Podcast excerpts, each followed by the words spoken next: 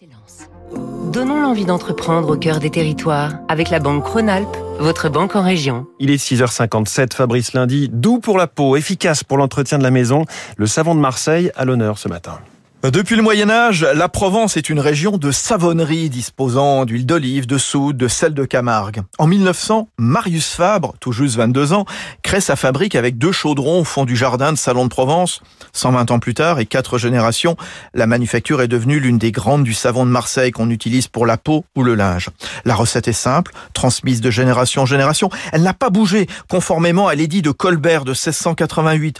Cinq étapes et les mêmes ingrédients, aux trois quarts des huiles uniquement végétal, sans conservateur, sans colorant, sans parfum, sans additifs. Marius Fabre a remplacé l'huile de palme par de l'huile de tournesol originaire d'Europe, de la soude, de l'eau, cuit pendant dix jours. Un produit souvent contrefait, Julie Bousquet-Fabre, arrière-petite-fille de Marius Fabre. C'est sûr, il y a beaucoup d'imitations. Euh, l'authentique savon de Marseille, c'est un produit très spécifique, très particulier, de par sa composition, de par son procédé de fabrication traditionnel, le procédé marseillais, de par son origine géographique. En parallèle, vous avez des savons qui ne sont pas du, de l'authentique savon de Marseille, mais sur lequel vous allez euh, trouver euh, tout de même la, la, la dénomination savon de Marseille.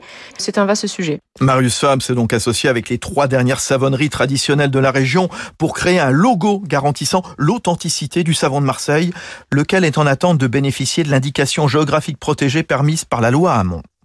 C'était Territoire d'excellence sur